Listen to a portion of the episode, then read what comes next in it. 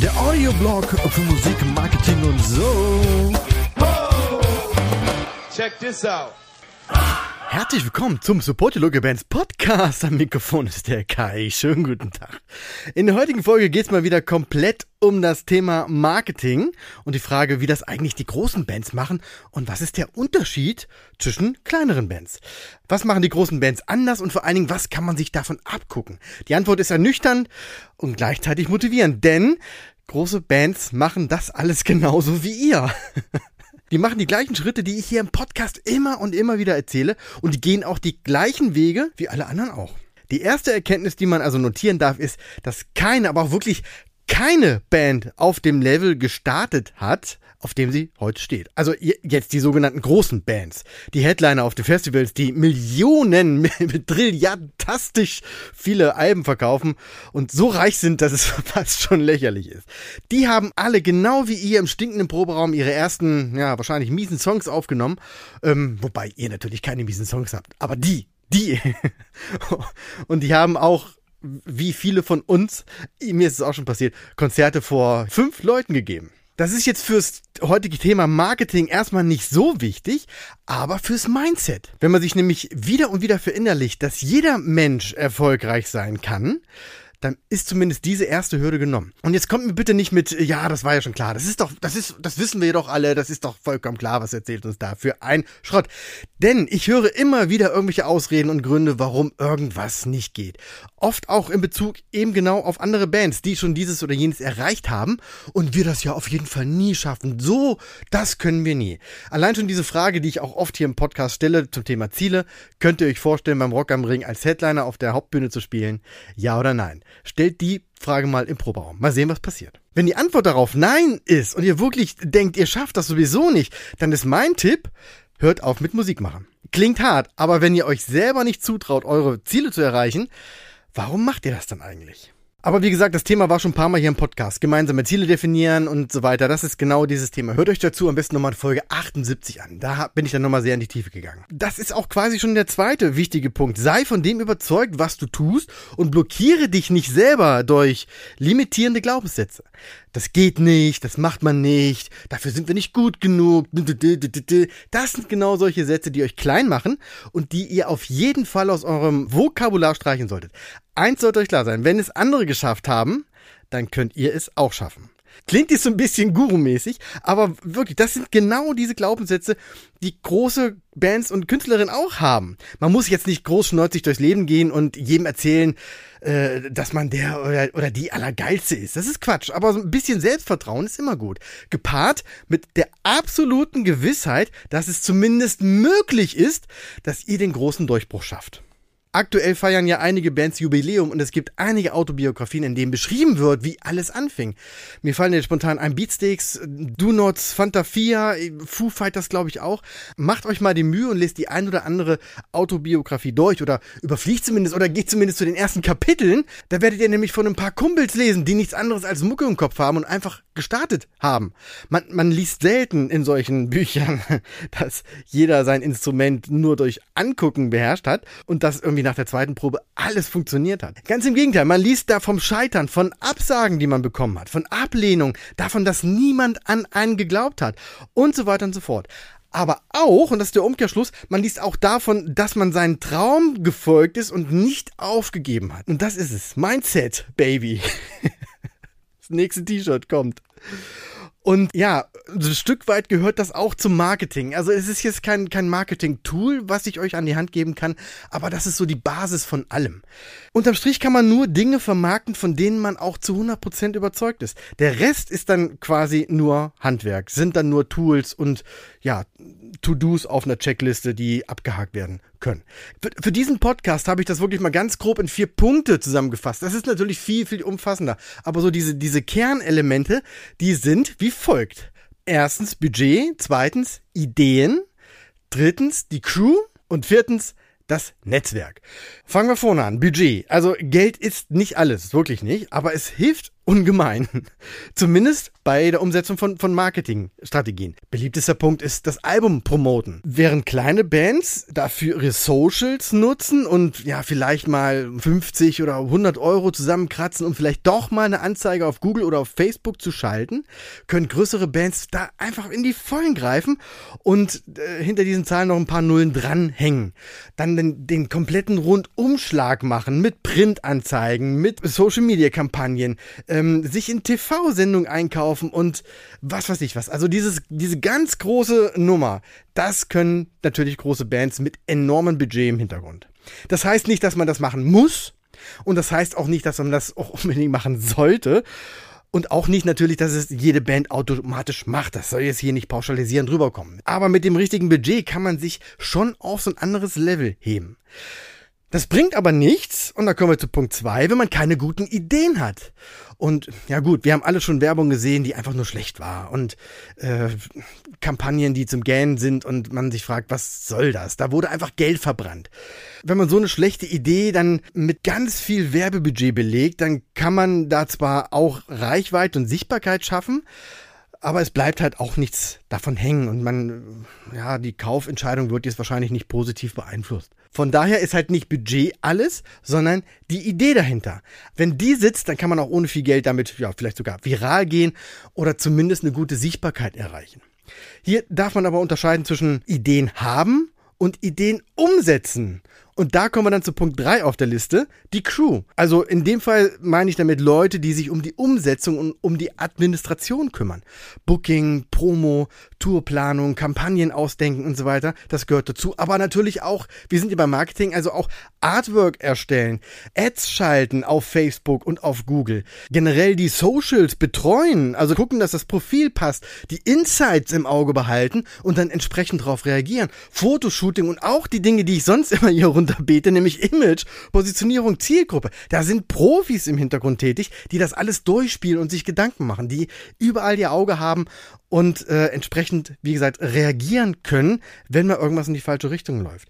Das heißt jetzt nicht, dass, dass die Bands jetzt alles wie Marionetten mitmachen, nur weil die Agentur im Hintergrund das sagt. Und ja, vielleicht gibt es Bands, bei denen das so ist. Aber Idealfall ist es so, dass, dass die ganzen Agenturen und die Leute im Hintergrund eng mit der Band zusammenarbeiten. Das heißt, da werden gemeinsam Ideen ausgearbeitet und äh, gemeinsam eine Kampagne überlegt, eine, eine, eine Strategie, ein Konzept zurechtgebastelt und so weiter und so fort. Und dann eben die Umsetzung, die wird dann ans Team gegeben, die dann im Background quasi dafür sorgen, dass alles funktioniert. Und das ist wirklich so ein riesiger Vorteil. Und ja, gut, es klingt jetzt so, als wären da jetzt bei jeder großen Band 200 Leute beschäftigt und das ist natürlich nicht immer so. Aber der Unterschied zu kleineren Bands ist, und das ist ja heute das Thema, was ist der Unterschied, dass die das alles selber machen müssen, weil zum Beispiel das Budget fehlt oder alles selber machen wollen, weil sie eben glauben, dass sie das auch alleine hinbekommen. Als letzten Punkt hatte ich Netzwerk. Das geht ein bisschen Hand in Hand mit der Crew von eben.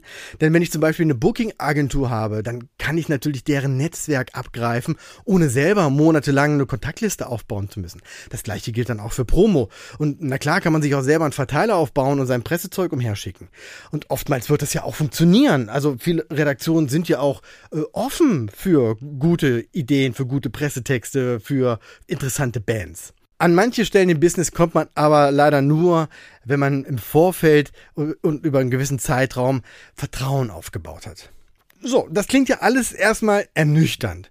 Man braucht also eine Menge Geld. Hm, haben wir nicht. Und viele gute Leute. Hm, haben wir auch nicht. Und ein gut funktionierendes Netzwerk. Haben wir auch nicht. Und das sind ja nur die Sachen, die ich hier reduziert habe auf 20 Minuten Podcast. Ne? Ich könnte jetzt hier zwei Stunden monologisieren. Aber wenn man das mal von der anderen Seite betrachtet, dann kann man nämlich auch sagen, so viel ist das ja gar nicht. Geld, Leute hm, und eine gute Idee. Und das ist es eigentlich auch schon. Wenn man das mal so ganz grob runterbricht, dann ist das genau das, worauf es ankommt. Und das ist ja schon fast wieder motivierend, denn wenn man bedenkt, dass die Idee und die Story, die ihr erzählt, das Wichtigste ist, dann ist das doch schon mal zum Beispiel ein guter Anfang. Denn diese Idee, die könnt ihr auch zusammen im Wohnzimmer entwickeln. Das ist natürlich leichter, wenn man ein Marketing-Team hat, die beim Sparring, also wenn man sich so die Ideen hin und her wirft äh, beim Brainstorming, die dann schon abschätzen kann, okay, das kann funktionieren, das kann nicht funktionieren. Das ist dann schon leichter, ist aber kein Muss. Also man kann so eine geile Idee auch gemeinsam, ja, in den eigenen vier Wänden, im Proberaum oder beim Bierchen im Park. Einfach so entwickelt. Und die besten Ideen kommen ja auch dann, wenn man das eigentlich gar nicht plant. Man muss halt, und das ist das, was ich so im Marketing gelernt habe, man muss auch den Mut haben, so eine, so eine Idee, sei sie noch so ausgefallen, auch umzusetzen, auch wirklich anzupacken und sagen, okay, das machen wir jetzt. Es ist irgendwie ein bisschen komisch und äh, haben wir so noch nicht gesehen, aber machen wir. Und wenn du so eine starke Crew im Rücken hast, dann ist das natürlich Gold wert. Aber wenn man sich gut organisiert, da kann man halt auch alles alleine umsetzen. Und ja, ihr merkt dann schon irgendwann, an welche Grenzen ihr dann stoßt und könnt dann nach und nach ja, jemanden extern dazu holen. Ihr müsst nicht gleich in die Vollen gehen. Ob das nun eine Bekannte ist, die vielleicht gut organisieren kann und deshalb eure To-Do-List im Blick hat oder ein paar Telefonate führt oder ein Kumpel, der vielleicht grafisch fit ist und dann eure, eure Artwork-Ideen umsetzt. Nach und nach von innen nach außen wachsen. Das nennt man Organisation organischen Wachstum, also so aus eigener Kraft heraus immer größer werden. Und das Netzwerk, ja, was ich eben beschrieben habe, ist natürlich der Idealfall. Also ein großes Netzwerk, bei dem man sich vertrauen kann. Wenn dann ein Booker einen Club anruft und sagt, ich habe da eine Band für dich, dann geht das viel schneller, da das Okay einzuholen, als wenn man noch tagelang Überzeugungsarbeit leisten muss und vielleicht zehnmal hinterher telefoniert. Aber das geht ja trotzdem. Man kann es auch alleine machen. Mit, mit Agentur geht es schneller, aber man kann es auch alleine machen. Und das ist ja das heutige Thema. Also, was machen große Bands? Die haben eine Agentur. Kann ich es auch alleine machen? Ja, kann ich. Bis zum gewissen Grad zumindest, an dem ich dann merke, okay, es geht doch nicht. Und das ist ja immer so das Ding, irgendwas bleibt dann auf der Strecke. Wenn ich zum Beispiel volle Zeit ins Booking oder in die Promo stecke, dann fehlt mir die Zeit vielleicht an anderer Stelle, um meine Kreativität auszuleben, also Songs zu schreiben oder äh, zu proben und dieses und jenes. Ne? Aber okay, das sind erstmal die wichtigsten Punkte. Und weil ihr sicherlich nicht mitgeschrieben habt, ihr Schlinge, hier die kurze Zusammenfassung. Punkt eins: Jede Band hat klein angefangen. Es gibt keinen Grund, warum ihr nicht auch erfolgreich sein könnt. Zweitens, man darf muss und sollte auch von seinem Erfolg überzeugt sein, also von seinem Ziel überzeugt sein. Nicht auf eine überhebliche Art und Weise, ich bin der Allergeilste oder die beste Sängerin oder die dies, das. Einfach nur so ein gesundes Selbstvertrauen.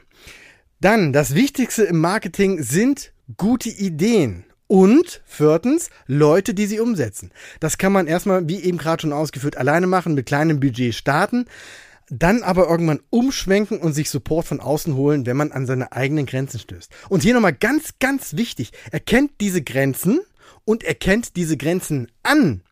Manchmal will man das ja unbedingt alleine machen und krampft so vor sich hin und dann irgendwie merkt man, irgendwas stimmt ja nicht, aber ich muss, ich muss, ich muss. Nichts müsst ihr. Und wenn ihr an so eine Grenzen stößt und dieses Gefühl habt, hört auf. Ihr müsst das nicht alleine durchziehen. Sobald es schwer fällt, macht euch auf die Suche nach Leuten, die euch irgendwie helfen. Was war noch? Budget, genau. Ist nicht alles, da man auch mit viel Geld viel Mist bauen kann. Aber wenn man es schlau einsetzt, dann kann man eben auch mit einem kleinen Einsatz große Wirkung erzielen. Zum Beispiel bei der Schaltung von Ads, um ja, Lieblingsthema, das Album zu promoten. Also im Grunde machen die großen Bands genau das, was ich immer hier im Podcast erzähle, nur eben irgendwie alles mal zehn oder so. Das ist auf der einen Seite frustrierend, auf der anderen Seite zeigt es euch aber auch, dass es keine Raketenwissenschaft oder irgendwie eine Zauberei ist. Nutzt die Mittel, die ihr habt und beginnt das Wachstum von innen nach außen. Und hiermit sage ich over and out. Ich hoffe, ich konnte euch so ein paar Inspirationen mitgeben.